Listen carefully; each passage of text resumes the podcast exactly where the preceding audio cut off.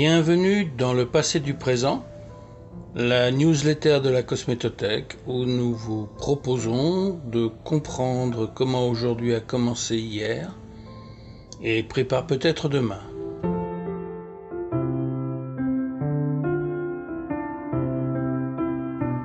La beauté in ou out? La beauté dedans ou par dehors? Là est toute la question. Dans le numéro d'avril 2021 du GCI, on peut trouver des articles qui reviennent sur les compléments alimentaires de beauté. On y apprend ainsi que 90% des consommatrices américaines de produits de beauté prennent actuellement une vitamine et ou un minéral quotidien à des fins de santé générale. Pour essayer de comprendre, les habitudes et les attentes des consommateurs en matière de suppléments, ainsi que ce qui constitue le complément parfait, on nous explique que The Benching Company a interrogé plus de 3000 personnes aux États-Unis pour connaître leur point de vue. On vous explique donc dans cet article pourquoi les gens achètent ces suppléments. On décrit leurs usages et attitudes, où sont-ils achetés et quelles sont les marques concernées. Lorsqu'on demande un avis sur l'efficacité des suppléments, 59% des consommateurs disent qu'ils trouvent des effets pour eux. 38% pensent que ça fonctionne réellement. Alors que l'anti-âge domine généralement lorsqu'il s'agit d'une routine de beauté, la santé des cheveux et des ongles sont les principales autres raisons pour lesquelles les consommateurs recherche une vitamine ou un autre supplément.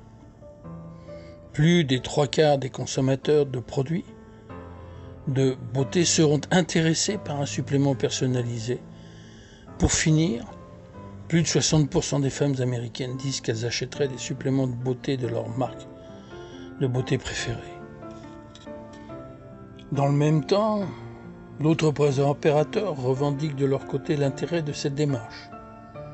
On vous décrit savamment dans cette contribution les aliments du futur qui pourraient avoir un intérêt majeur. Nous vous avions également raconté l'histoire de cet échec, les cosmétolégumes, dont certains vantent aujourd'hui les mérites. Puis, très récemment, en octobre 2021, Cosmetic Toiletries prenait le relais en revenant sur cette notion de nutri-cosmétique et anti-âge. Bien évidemment, la question qui revient en permanence est de savoir si ces produits ont une réelle efficacité. En fait, tout dépend de quelle façon la question est abordée. Sur le plan purement technique et scientifique, même si les démonstrations récentes tentent d'apporter des preuves d'efficacité, la question reste posée et on est très loin du consensus scientifique sur ce point. Par contre, sur le plan hédonique, il est évident que la proportion des gens qui croient en l'efficacité de ces compléments augmente régulièrement, soit sur des points particuliers, cheveux, ongles, on l'a vu tout à l'heure, soit d'une façon plus générale. Ce qui se passe dans certains pays asiatiques comme le Japon, où le collagène règne en roi, tente à le démontrer. La montée en puissance de la cosmétique plaisir va également dans ce sens. Vous trouverez dans cette contribution quelques liens d'opérateurs qui ont délibérément adopté cette question comme emblème. La liste en est loin d'être exhaustive et vous pourrez facilement la compléter. Vous verrez également que quelquefois les points de vue diamétralement opposés sont formulés.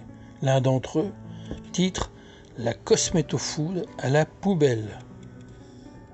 D'autres encore se questionnent. Les spécialistes du marketing, par exemple, se demandent si le cosmétofood est un marché en plein essor et où quand l'alimentaire va nous rendre beaux. Il n'est donc pas facile de se faire une opinion dans cet ensemble. La question a failli être abordée lors du dernier U cosmétique de 2020.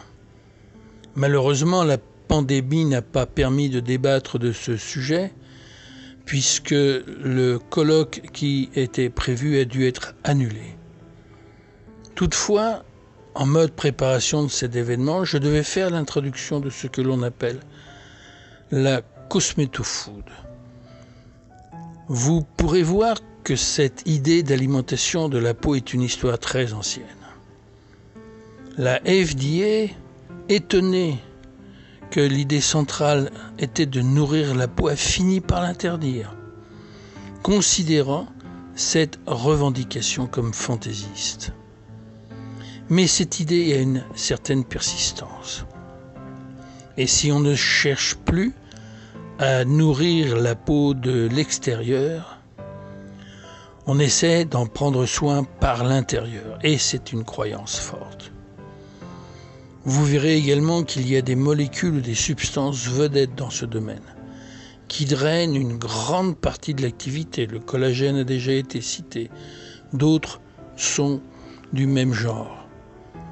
Ceux qui voudraient se faire une opinion plus objective sur cette question ou éventuellement reprendre des éléments de compréhension pourront trouver dans la contribution associée qui en avait été tirée par les nouvelles esthétiques certains fondements.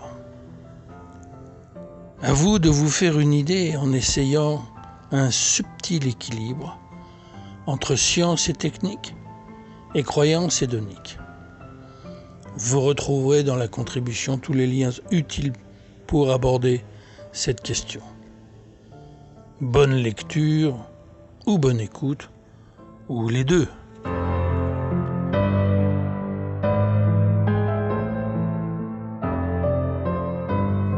Si cette contribution vous a plu, n'hésitez pas à en parler autour de vous et de nous faire part de vos commentaires. Ce podcast est une production originale de la Cosmétothèque. Il a été écrit et présenté par Jean-Claude Le Joliffe et réalisé par Denis Cantrel. Pour ne rater aucun épisode, abonnez-vous sur une de vos plateformes habituelles de podcast ou écoutez-les directement sur le site de la Cosmétothèque www.cosmétothèque.com.